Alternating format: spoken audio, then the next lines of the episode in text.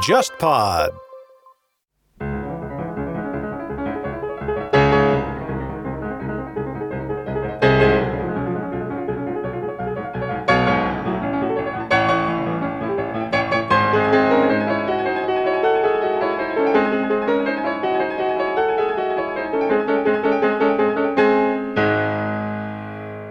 欢迎收听《天方乐坛》，我是顾超。呃，古典音乐呢和黑胶收藏啊，都可以算是小众爱好了。那么这两者之间相交，到底能够有多大的范围呢？呃，如果要去收藏古典音乐的唱片，特别是黑胶唱片啊，有些朋友可能要问，到底需要哪些知识？那么今天节目呢，我们就请到了资深的黑胶藏家大叔，欢迎大叔。Hello，大家好。同时呢，也欢迎我们的常驻的主持博乔。大家好，我们一起来聊一聊收藏古典音乐黑胶历程当中的一些译文趣事。那说到黑胶呢，大家可能会首先会想到，这个黑胶这个东西听起来跟其他的介质比有一个很大的不同，就是它有一些噪音，所以有人还还会把它称为什么爆豆声啊什么的。那么我不知道两位是怎么看这个黑胶这个作为有噪音的一种聆听方式，它到底这是好还是不好呢？呃，我觉得顾超这个问题特别有意思啊，因为那个很，这其实是很多人我在收藏黑胶唱片过程当中，很多人就是入门者问我的第一个问题，大多数都是这样子说：哎呀，嗯，黑胶跟 CD 有什么区别啊？是不是 CD 的声音更干净啊？然后黑胶的声音是不是就比较呃嗯嗯底噪比较大呀、比较有很多爆豆声啊？然后对，呃，前一阵子我还记得我看过网络上一个视频，某个嗯 歌手吧，曾经也说过，他说：“哎呀，黑胶其实黑胶的声音是不准的。”然后又说到说：“哎呀，其实就是说，就是说 CD 声音才是准的。很多那些玩黑胶的只是玩个情怀而已，就是抽个雪茄坐在那儿听听那个唱片在那声音转。就是嗯，这个画画面是一直对对对有很有的对对对对对啊对，没错，我们也是这么做的。但是就是说，呃，黑胶其实呃，就是说我几个条件说，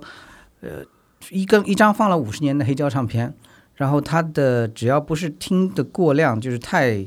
嗯太旧的话，应该是没有底噪声音的。如果你的播放设备也 OK 的话，一般都不会有什么底噪声音，就是完美的呈现了五十年前的声音。这个我是觉得，呃，也是我喜欢黑胶唱片的原因之一。呃，嗯，很有意思的，呃，节目，嗯，很有意思的收藏吧。另外还有就是说，很还想破除另破破除另外一个误区是说，呃，很多人讲到黑胶，脑子里浮现出来的画面就是个大喇叭啊，放到周旋的那种什么《夜上海》之类的，或者是说，呃，那个嗯那种七十八转手摇式的那个唱唱机在那个滋扭滋扭在那转。对，有人会担心说，我是不是要花很多时间在那边摇，然后就这样听唱片特别累啊？嗯，对这个这个其实也也是讲老实话，也是跟我收集到黑收集黑胶唱片的那个呃最初的那个那个契机也有挺有关系的。我是走过一个小的唱片店，看见一个旧的呃七十八转的黑胶唱片黑胶唱机，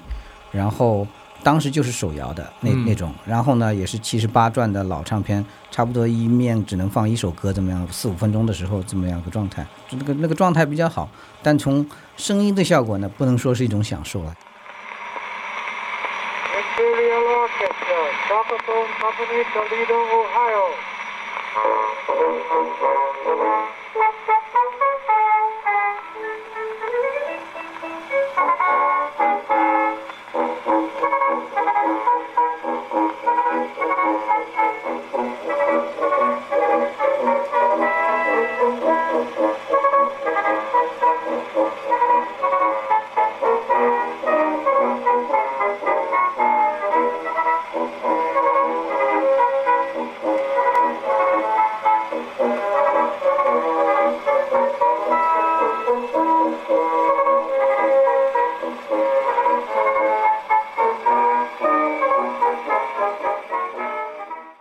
也就是当年的那种类似于钢丝录音的声音一样的，就是这种这种状态，嗯，就很糊的那种，那很比较嗯糊的，不是那么清晰的那种。当然，这个呃黑胶发展到最后成为那个我们叫 LP long playing，其实也就是说，它所谓的 long playing 是它能够放二三十分钟唱片了，嗯比比比较起原先这四五分钟，那叫 longer 了，就更加长一点了。对，而且可能就是像你说的，就是打破了一种人们对于黑胶的固有印象，其实发展到后来 LP 的时候，黑胶的声音是很稳定的，相当稳定也是很干净的。对，嗯而且这种技术之后再也没有再多更新过，就是一直保持了几十年，一直保持到一九九几年都没有变化过。嗯啊，说明它本来这个这个东东西也是很有生命力的，对，当然有人肯定会说这个东西的准确性啊，它的这个精准度啊，那数字的那些录音肯定它是一一对应，它是非常清晰的信嗯号。但是黑胶肯定有它自己的魅力，我们待会儿肯定在聊的过程当中听到一些录音，大家会有一些感受啊。嗯那最近呢，呃，大叔呢出了一本书叫《黑海十倍》啊，然后在黑胶圈子里面，大家就是抢的很，呃，对吧？呃，都已经呃应该是卖光了，是卖光了嗯这个书卖光了。然后呢，就是分享了很多你收藏黑胶当中的一些乐趣，我觉得。呃，很多朋友把它当成一种发烧的器材来听，但是在你的这个书里面，我看到的更多的是你对于这个黑胶当中的音乐本身的一种热爱。是所以我觉得这个其实很值得跟大家分享。这个当中就有两两层含义。在收藏黑胶的时候，你既是把它当成一种呃过去非常优美的一种声音来听，是，同时你又从当中学到很多东西，了解到很多东西。嗯是，嗯、刚才前面其实讲到，就是说大叔一开始买的也是七十八转。嗯而且买的是这种唱片，它的这个重量很重，它的这个播放的限度很大，然后它的这个效果也不是那么好。嗯，那是什么样的一个契机让你转到了一个比较稳定的，就是现在我们说的这个每分钟三十三又三分之一转的这个唱片 LP 当中去的？嗯，其实嗯也是一个呃另外一个契机，就是说。这个答案其实也包含了什么呢？包含了就是说，为什么我们会去黑胶收集黑胶唱片？嗯，因为是有很多黑胶唱片是啊、呃没有 CD 化的，没有数码化的。是，之后 C 产生 CD 之后，有些黑胶会被 CD 化，那么有些唱片公司可能觉得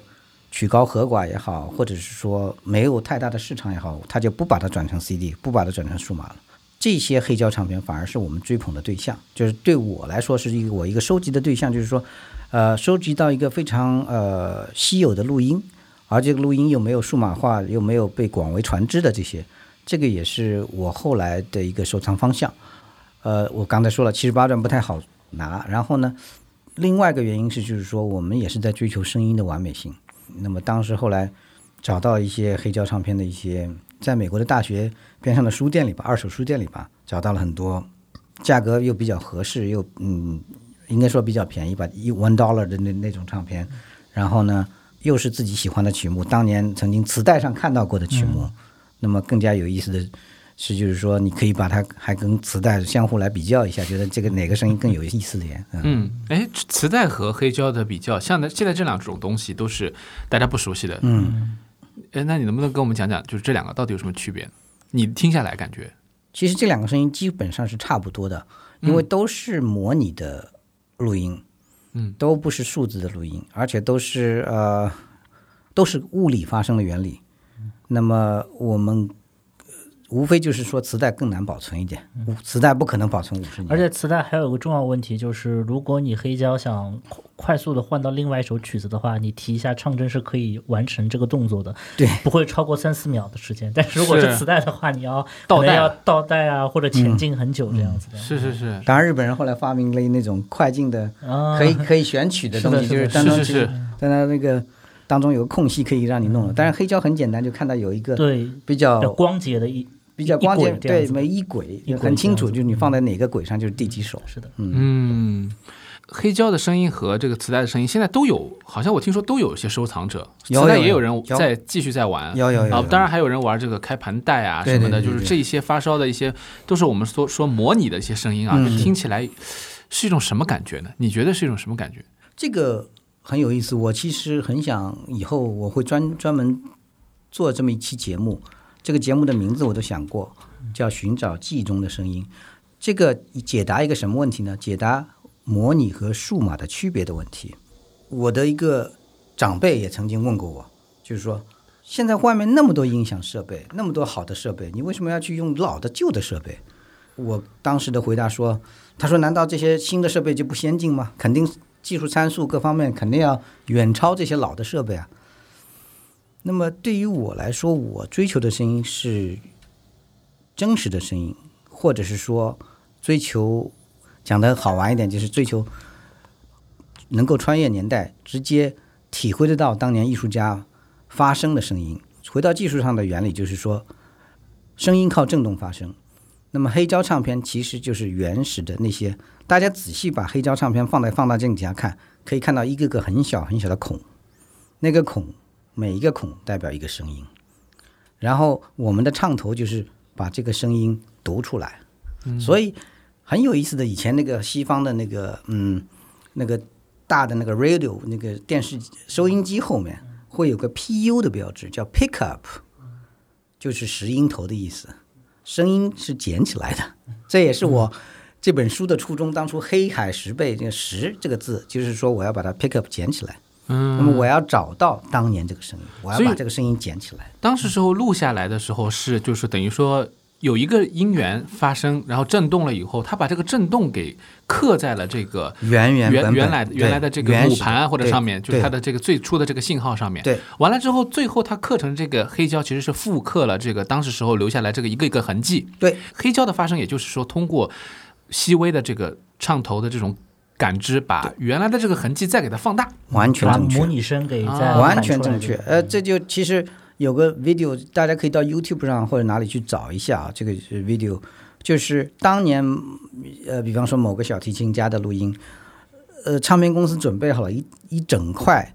这个蜡，这个蜡呢还不能全部完全的冷却，嗯，要温温热的这个蜡，这个蜡就有软度，这个软度的话就可以便于这个 pick up 这个这个头去在蜡上留下这些痕迹。其实，在电影里面有反映过类似的场景，就是最近刚刚去世的莫里康内嘛，他曾经作曲过那个一九零零海上钢琴，师。就是海上钢琴师海上。钢琴师里面是有一段是钢琴家在弹，然后旁边是有台机器在刻录的。对其实就是类似于像那样的设备，嗯是是是而且它其实就是说，这这个电影，因为它其实讲的是当时时候就唱片工业刚开始的时候是，的，是的嗯，当然就是我我记得主人公其实对于这个技术没有什么对的，特别的。的嗯呃，他学音乐也是个野好好感路子这样。对啊啊对对对对对，对就是玩的，有人来录他，他觉得很奇怪或者很无所谓，是吧？对对对对对，啊、当然现在有很多就是说那种，我还看到过有那种。呃，青少年的科技课还在教你怎么样在各种各样的材料上刻下声音，对啊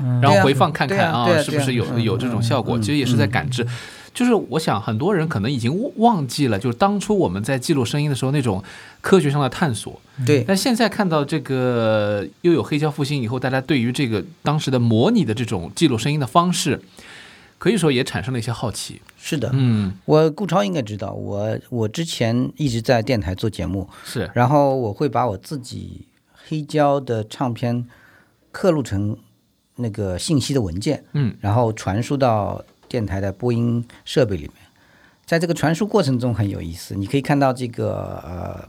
你你们叫的那个是那个制作机机器是吧？制作机器那个，嗯可以看到这个声音区间的谱，对，那高低都不是很强的。对吧？嗯如果是 CD 的话，是不是特别强？CD 的话，它就会很戏剧性，就是对，就是波浪特别大对对对，但你看到的黑胶有些东西是可以爆棚的，就是说可以突破上限和突破下限。哎，这个说到爆棚的问题，我曾经一直听说过有有一个传闻，就是嗯水星公司，呃，就 Mercury 这个公司它曾经出过一张名碟，是这个 Tchaikovsky 的一八一八一二序序曲，说一八二序曲是一个长达十三分钟的一个曲目，嗯。然后它最后应该是一个应该是一段礼炮齐鸣的这么一个过程。然后经常会有人听说说这个有些盘可能刻不是刻录问题，或者是动态问题，嗯，它放到这边的时候，唱针会跳起来，就是直接是从从黑胶机上面跳起来。你你你有遇到过这种情况吗？啊嗯，我遇到过，遇到过遇到过，遇到过，因为啊，这个也当然和再再播放的设备和你的包括你的唱针各方面都有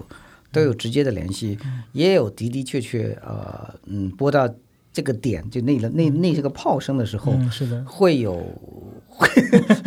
会有非常物理的现象出对现。对对对，非常物就是震动嘛，对吧？啊震动震动特别大嘛，对吧？嗯，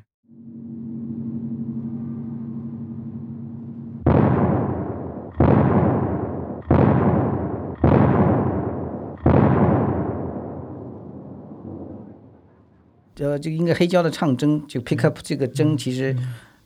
看不同的质量了，因为有我们有分好几种，叫动铁，叫动词、动动铁、动磁和动圈。那么每个唱针的这个，应该说就是说韧性啊，各方面都会不一样一点，就会发生这种可能会跳针的现象，或者是说，呃，就是可以作为一个试金石。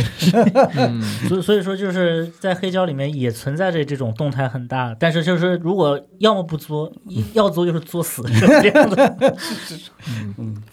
那，总的来说，我觉得还是黑胶听起来还是比较柔和一些，声音还是柔和一些，比较的温暖一些，比较的就是两头没有那么尖锐了，就中间的声音比较饱满。可能也是这原因，就很多人说其其实这边啊要插一句，就是我玩黑胶的时候，其实跟大叔比较有关系。嗯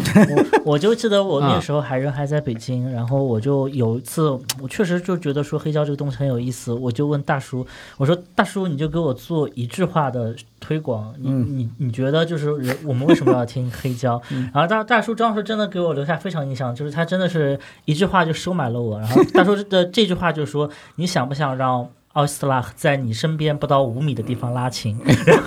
然后这一句话一下子把我收买了，嗯然后是是是一路黑海深似海这样子。嗯，是，对，那今天因为其实节目当中还听到一些就是大叔呃转录的一些黑胶的录音，嗯或者是他的朋友转录的一些一些录音。那我觉得就是大家可能会有这个疑问啊，嗯就是你转成数字录音以后，这个原来你黑胶的这些音源还有意义吗？有我觉得我也觉得是有的，还是有，还是有。那主要的其实其实也就是说，其实数字它可以做的事情还是蛮多的。嗯，但是由于我们现在听到纯数字的那些，就是从头到尾彻头彻尾都是嗯数字的这些录音，他们当时在制作的时候就没有朝着那个方向去做，没错。所以我们听到了不同的声音效果，嗯，是不是？对。然后如果说我现在拿的就是源头是黑胶，嗯但是我转成数字的话，我还是能够保留一些黑胶的味道在里面。当然，当然你必须要经过这一步，就是对。我得先有一张黑胶，对对。然后从黑胶里把它给录下来，对，啊，这样你才能感受到。嗯，我跟你说个比，我有一次一堆发烧友大家一块儿在那聊天儿，然后说那么就直接呃，海飞兹录了一个柴可夫斯基小提琴协奏曲，嗯。那么当时正好手头三个发烧友有三种不同的媒介，一个是 CD，一个是黑胶转成的刻录 CD，就是说。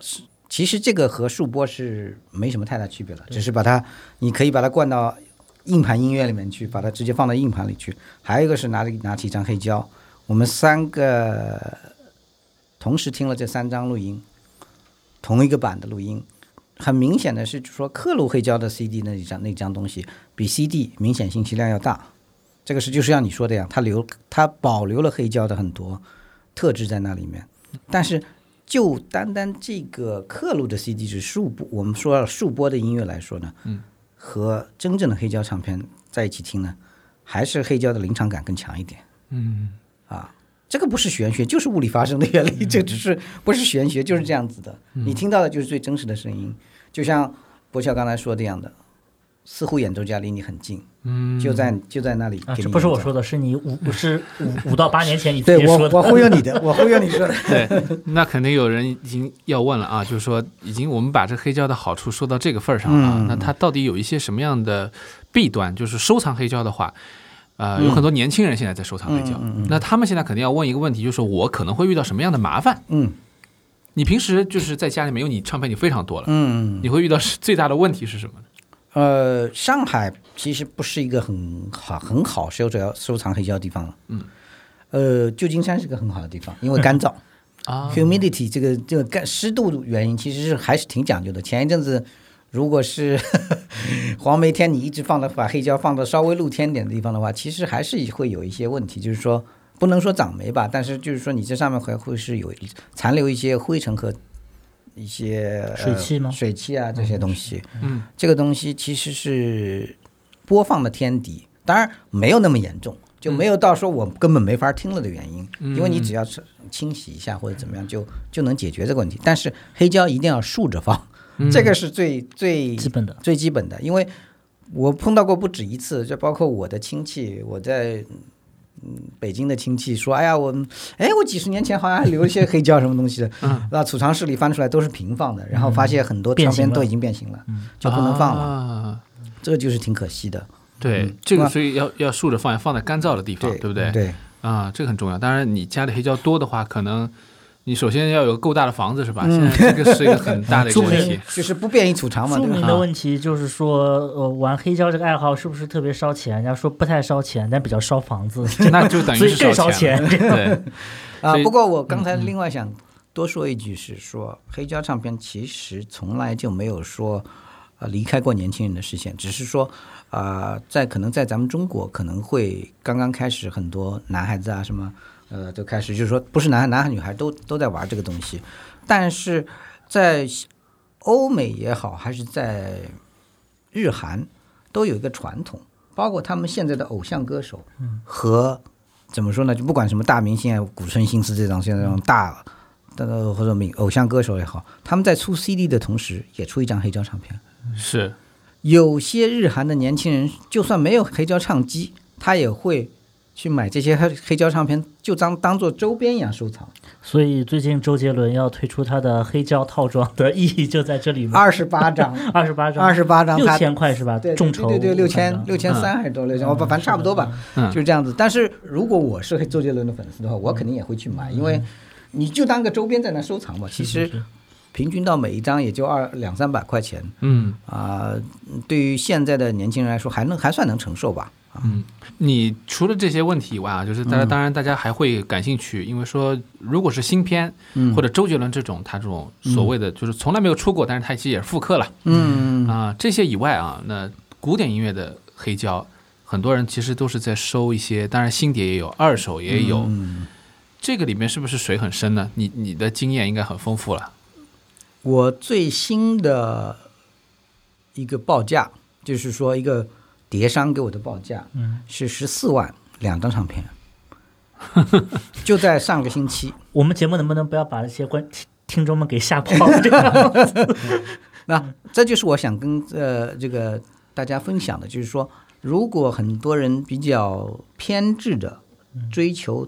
啊，不能叫偏执啊，就是大家比较喜欢，嗯更加说更加特别喜欢，会去收藏某一个唱片的首版首刻。嗯，稀那么有版本啊，稀有版本什么的，就错版，呃，我说的这两张唱片，一张是科冈的贝贝多芬小提琴协奏曲，哦一张是科冈的科冈的博博拉姆斯小提琴协奏曲。嗯这两张唱片总共报价十五万左右。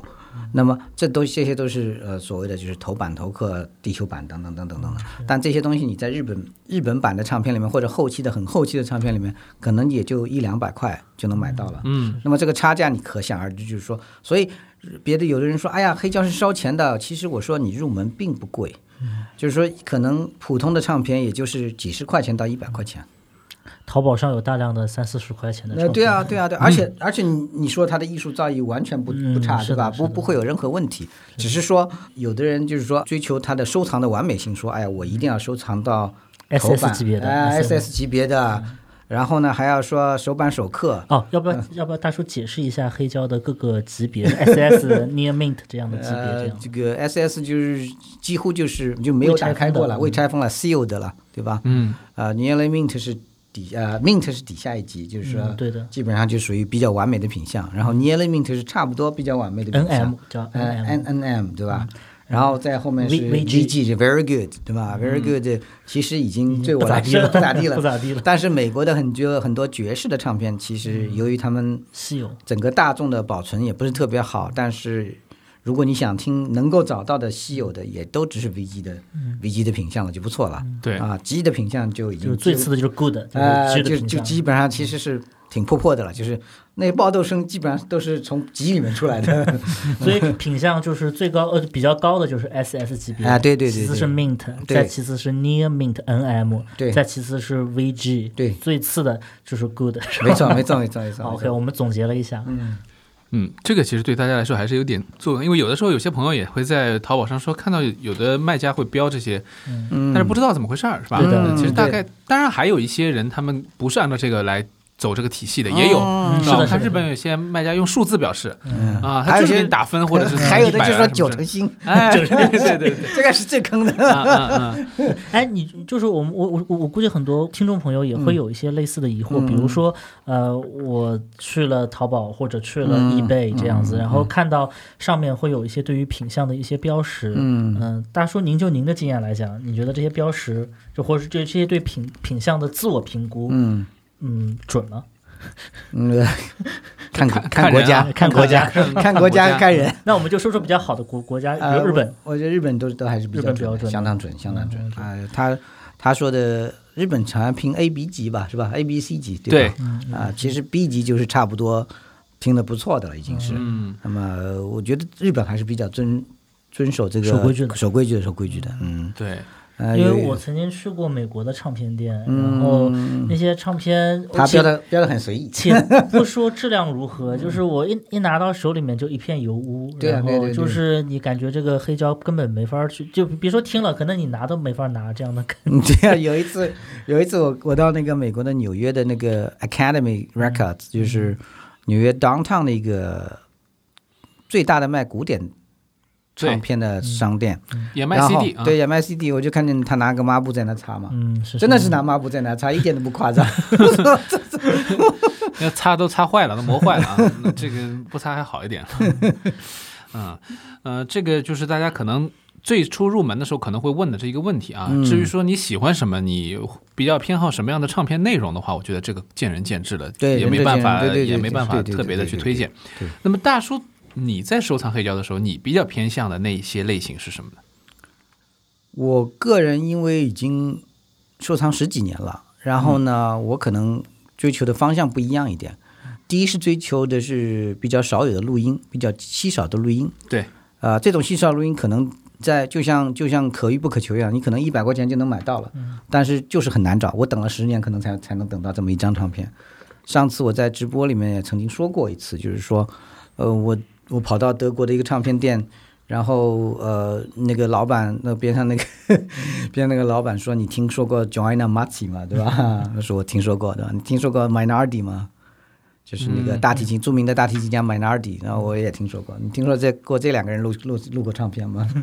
那 当场你就傻掉了，哇，从来没听说过有这么个录音。结果后来发现，在德国德国一个很小的公司，那么录制了那么一个 Hunder 的一个三重奏的作品，两把小提琴，一把大提琴这么一个作品。就是说，大多数是这种录音更加吸引我，就是说，一个是稀有性，另外一个是说啊、演奏家我自己喜欢的演奏家对，啊，而且我发现，就是一般来说，弦乐类的唱片会比较贵，小提琴啊、大提琴这些会比较、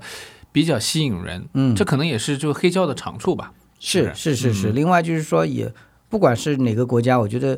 和他们最早接触古典音乐有关系。我们可能接触的最多是贝多芬的第五命运，嗯，对不对？就是大家刚开始，所有的人不懂古典音乐的人也都知道命运敲门，梆梆梆梆这样的了。嗯，但是你慢慢静下心来做了，开始真正开始欣赏古典音乐了。呃，你可能不会花一个小时来专门坐在那儿微襟正坐的去听一张交响乐的作品。嗯，那么你更多的是就是说，大家吃完饭或者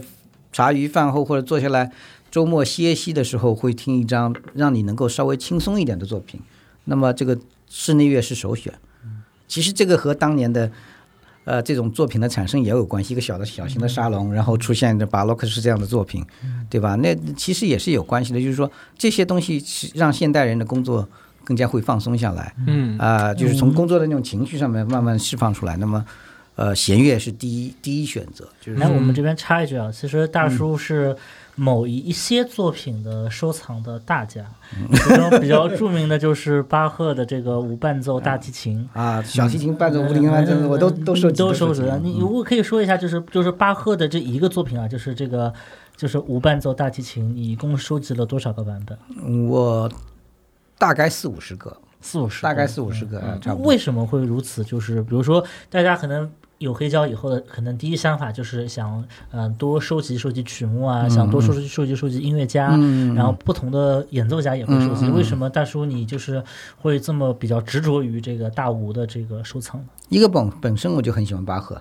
巴赫，嗯，不是有一直大家都在说嘛，不是巴赫不是小溪，而是大海嘛，嗯对吧是？是啊，就是啊，这你要要要解释一下这句话，大叔。呃 你来解释。啊、就就是巴赫的名字在德文里面是小溪的意思，所以嗯对所以大家说巴赫的名字是小溪，但是这个话其实是说巴赫的音乐并不是一个溪流，是的一个大海。是的，是的，是的。嗯，然后就是说，最早写给大提琴的作品其实并不多，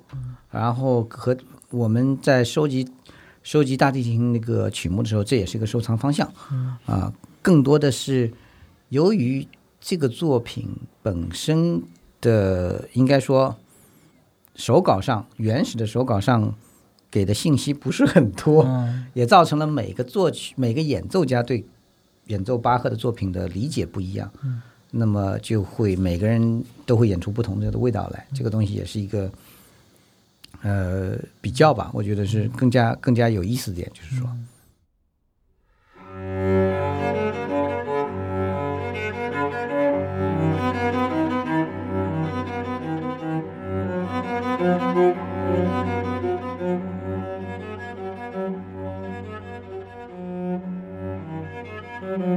其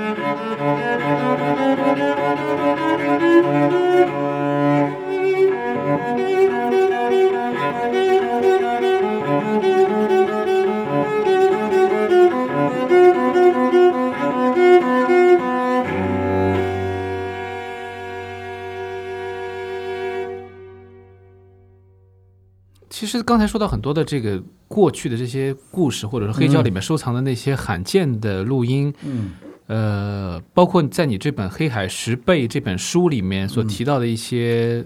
人物啊，嗯其实我觉得这个都是收藏黑胶当中非常大的一个乐趣。嗯就有些人可能因为黑胶的音质忘记了，其实黑胶里面还有很重要的一个宝藏，就是音乐本身。嗯呃，大叔，你能不能讲一讲你在写这本书构思的时候，你最想放进去的这些东西到底是什么呢？写不这本书其实有很多契机，当中有一个契机是说，很多同好来问，哎，我该买哪些唱片？我该往哪个方向收集？或者是说，呃，因为黑海无涯，我说黑胶的海洋真是太大了，呃，你不可能收藏所有的唱片，那么你总会有一个专题的收藏，就像博乔刚才在跟我说的一样的，就是说，呃，会去收集专门无数个巴赫小屋录音，无数个巴赫大屋录音。甚至于阿帕乔尼的录音我都会收藏很多。那么从这个呃写这本书的初衷来看，是说能够介绍给大家更多的呃曲目。更有意思的是说，很多黑胶发烧友有一个问题是说本末倒置了，很多人去追求播放器材的完美，甚至于播放器器材的昂贵，甚至于啊近几期的音像展我都去看过了。不夸张的说，都是百万级的那个播放器材。那么，真正这些人的播放的媒介介体 media 这些东西有哪些东西呢？我也不得而知。大多数我觉得是更多的是，呃，蔡琴之类的，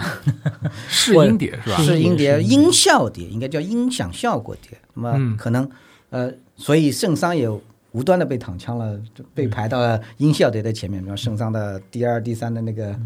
呃，包括有管风琴的那些、是是那些、那些、那些器乐的参与的那些交响乐啊，都成为发烧友的大多数音响发烧友的那个推崇的地方。所以很多人来找我的时候，我该买哪些唱片？当时我说，那么这样子，我们有一个收藏方向，另外一个我自己也有研究方向。那么我觉得，其实这个和超超也有一点关系的。嗯超超当初 呃跟我两个人一起做了一个加料讲座，记不记得？对对对在上海音乐厅。没错，然后当时上海音乐厅是为了一个法国的小提琴家叫阿莫约皮耶和阿莫约，在上海的一个音乐会的一个等于是一个 warm up 的一个导赏性质的东西。对，那么后来我觉得顾超来找到我们，大家一块儿聊商量如何来做这个加料讲座的时候，会说，如果单讲这一个人太干了，那么我们是不是把它展开来说？那么找到他，想到了他的师傅，那么海海菲兹，那么后来又想到了其实俄罗斯小提琴学派。那么更多的是，我突然发现，在这个过程中，我在准备这个加料过程中，我发现我有好多俄罗斯提琴小小提琴学派的这些宗师们的唱片。那么当时我在想，为什么我不就根据这个像家谱一样的东西来做一个梳理，甚至于给大家一个收藏的方向？那么写一下这些相关人员的师承关系和他们的每个人的演奏特点，以及每个人出过哪些他擅长的唱片。嗯啊，那么由于这个契机，我就觉得让我分散开来写了一些东西，这个也是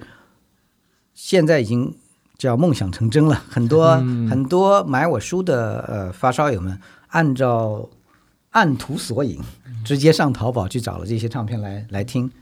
如果这些是能够引导他们喜爱那个古典音乐的话，就是善莫大焉。没错没错，我觉得就是听黑胶，呃，除了就是听它的这个音响效果，更重要的还是听这个音乐本身的内容啊，特别是它背后的一些文化价值，听它的一些历史，听它的一些发展的脉络。嗯听这些小提琴家，其实特别是黑胶时代为什么会那么有魅力？我觉得主要也是因为那个时候的艺术家们相对来说商业化没有那么重的嗯前提下，保留了相当多的这个过去的这个经验，然后这些经验又是你和我又是不一样的，嗯完全都是各种各样的风格和流派，那这个就很有意思了。因为我想嗯而且真的是跟着你听的那个那个时候听那些对对学派啊，对对对对，而且很有意思。我们我当时请了一个很有名的小提琴演奏家到我们家来，大家一起听音乐，然后给他听盲听，盲听了一个苏克的小提琴作品，德沃夏克斯的小提琴那个协奏曲。那么当时是这位前辈一耳朵就听出来了是苏克。当时他说了，其实要得益于媒体媒介当时的不发达。那么每个人都有自己的师承关系，就像现在的选手可能会马上拿起谁的，拿一个优酷就可以看到当年谁谁谁的作品，或者拿一个 CD 就知道谁谁谁当年的那个录音。那么他们面对的信息，大量的信息可以可以来学，但那那个时候可能就听师傅的吧，对吧？那么也就造成了每个人的风格就应该说是截然不同，很多很多。